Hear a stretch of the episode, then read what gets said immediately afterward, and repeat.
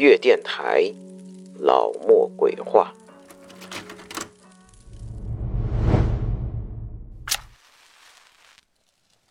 欢迎收听老莫鬼话，我是老莫。北京通州一个偏远的远郊区县，由于城市副中心的空降而变得繁华似锦，但快速的发展也带来了许多后遗症。诸多传媒公司和三线明星网红的入驻，带来了吸毒、精神错乱、滥交、凶杀等等混乱的行为，由此产生的各类怪异行为现象，也被身为通州土著的老莫记录了下来。老莫敢讲，您敢听吗？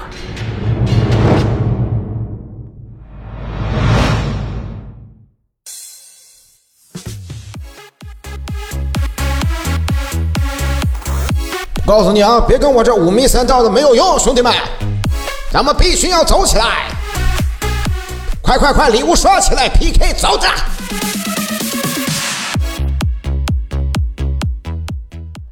随着朝阳区传媒公司的南移，百子湾附近的网红名媛们也开始在通州区驻扎。我和浩仔的工作室就位于通州区的自由住，一个网红聚集地。虽然地处偏僻，但是租金和环境都还好。相邻还有一个八通线的地铁站，进市区也算方便。偶尔能看到一些穿着火辣的靓女们在夜市出入小区，看着那些靓女，倒也能解解馋。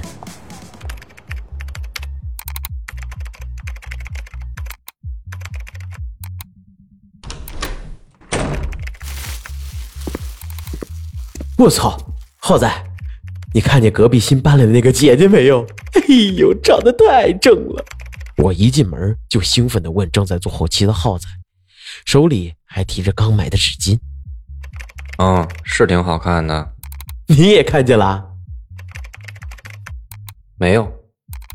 嘿，你丫跟我打岔呢！没看见你就说好看？不好看，你能买这么多纸巾吗？悠着点吧你。哪跟哪儿啊？这是超市纸巾打折。今天的后期工作确实有点多，我和浩仔斗了两句频，就连忙打开又开始剪辑工作了，一直工作到半夜的一点多。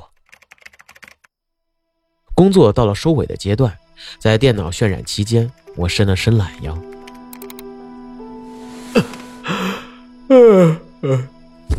摘下耳机，准备休息一下。就在这时，我听见了一丝劲爆的音乐声，是那种重古典混合老情歌的 DJ 曲。我沉下心，又听到了。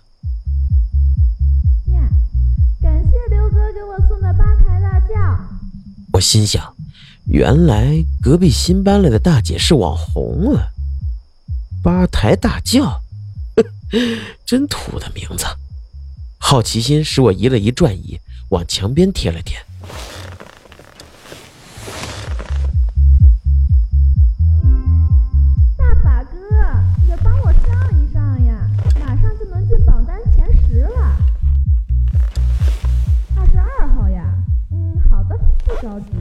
二十二号一定要给我刷礼物哦大法这名字比刚才那个刘哥还土，现在的土豪真是有钱没地方花呀。接着就是一些尺度极大的骚言骚语，我想起白天姐姐诱惑的身影，抱着试试心态，打开各类视频软件，开始搜索附近的直播间，刷了几百个直播间，也没有见到姐姐的直播间。我心想。可能是什么小众的直播软件吧，毕竟八抬大轿这种礼物是真的没听过。想什么呢？活干完了？啊，快了，快了！渲染呢？哦，对了，我后天不在啊，你帮我做着点你干嘛去？这两天正忙呢。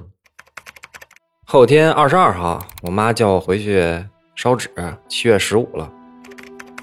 七月十五，鬼节，这大哥可真是会挑日子。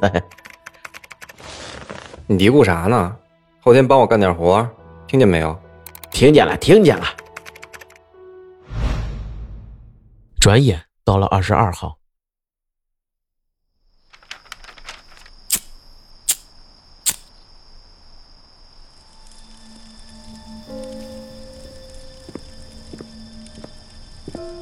小区门口陆续出现了火光。我出门买了点夜宵，准备回家熬夜加班。浩仔一走，工作就都落在了我的身上。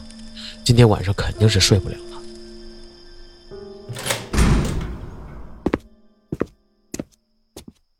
走过姐姐的门口，我停了下来，好奇心再次驱使我走到姐姐面前。我看了看下表，呃，时间还不算太晚。我试探性的敲了一下门。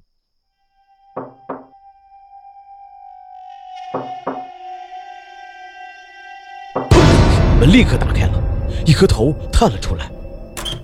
有什么事儿吗？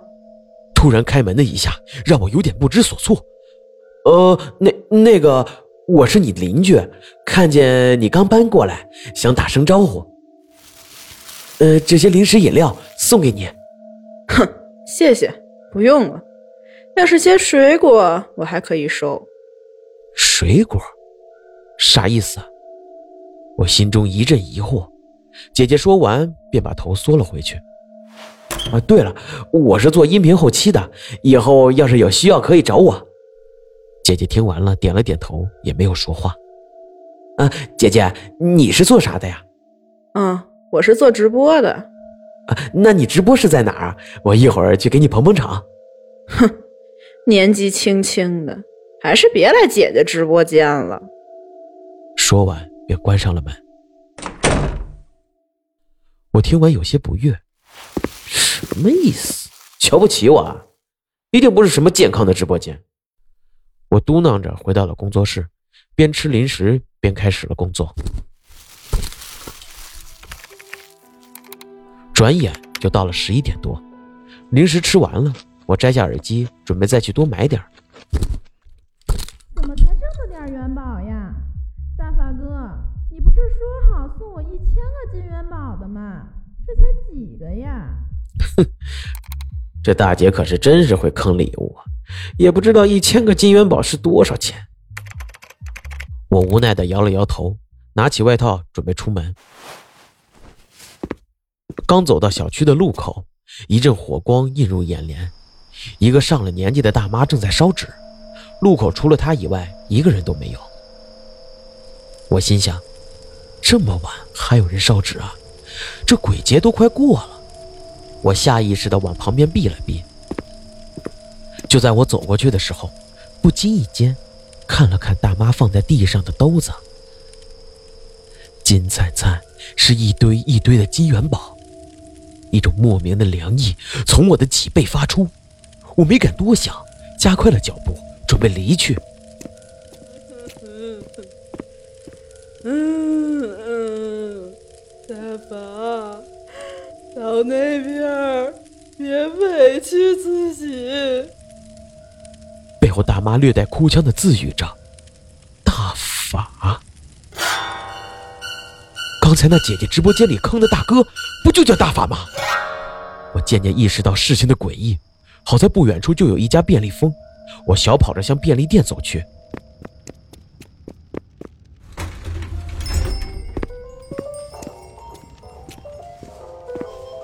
进入便利店，明亮的灯光将我心中的不祥感一下子打消掉了。可能是听错了吧，我故意多挑选了点东西，延缓了一下时间，不想回去再看到烧纸的大妈。时间一点点的流逝，此时就过到了十二点。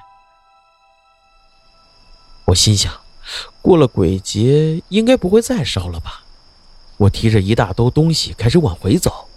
走到小区路口时，大妈果然走了，地上就只留下了一堆还未烧尽的纸元宝，微微泛着火光。我长舒一口气，往小区里走去。忽然，我感觉身边多了一些脚步声，侧面一瞥，是一个年轻的男人，神色很是焦急，手里拿着手机，正往一栋楼走去。他走到门口，突然停了下来，摇了摇头，嘴里说着：“不对，不对，不是这栋楼。走丢了？不应该吧？这么大的人还能找不到家？”小兄弟，你知道四段二门怎么走吗？如果身边不是没有其他人，我还真没有反应过来他是在问我，因为这个男人说话的时候，身体还是面对着大楼，动也没动。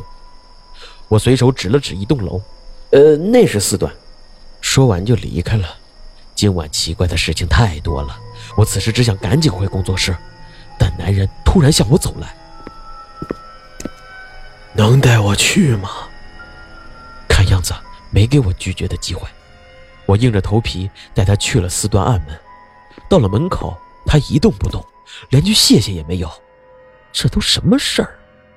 今晚的一些奇怪经历，着实让我有些烦了。我气愤的转身离去。剧烈的敲门声从我身后传来。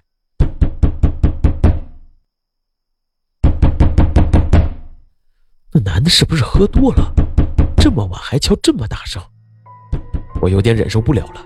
转头往回看了看，昏暗的走廊一览无余，竟然一个人都没有，真是邪了！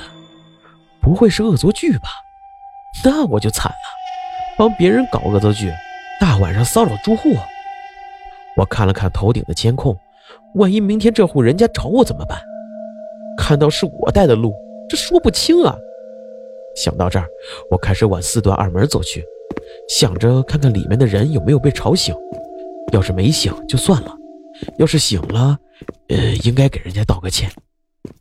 走到门口，我顺着猫眼看了看，房间里面好像亮着光。完了完了，肯定是被刚才那个神经病吵醒了。于是我轻轻敲了下门，想着给别人道个歉，解释清楚。我求你了别敲了，明天，明天我去买元宝。今天，今天真的买不到啊！一阵熟悉的声音从屋子内传来，这不是刚才烧纸大妈的声音吗？我低头一看，地上躺着一部手机，是刚才那个男人掉的。我捡起来，一个弹窗出来，我下意识的点了进去，是一个直播间的链接。一张熟悉的脸出现在屏幕中，我的一千个金元宝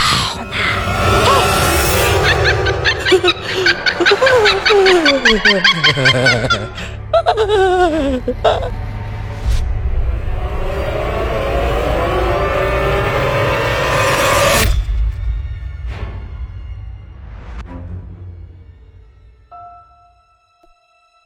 知道那天是怎么回的家。隔壁的姐姐不久之后也搬走了。想什么呢？又不干活？啊，呃，没事这就干。呃，对了，浩仔，你回去烧纸还顺利吗？哎，这有啥顺利不顺利的？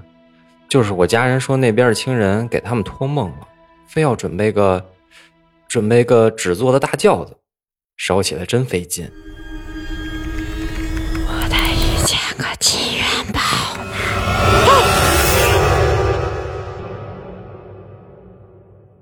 好了，这就是我今天要给你们讲的《通州怪谈之搜不到的直播间》。我是老莫，我们下期不见不散。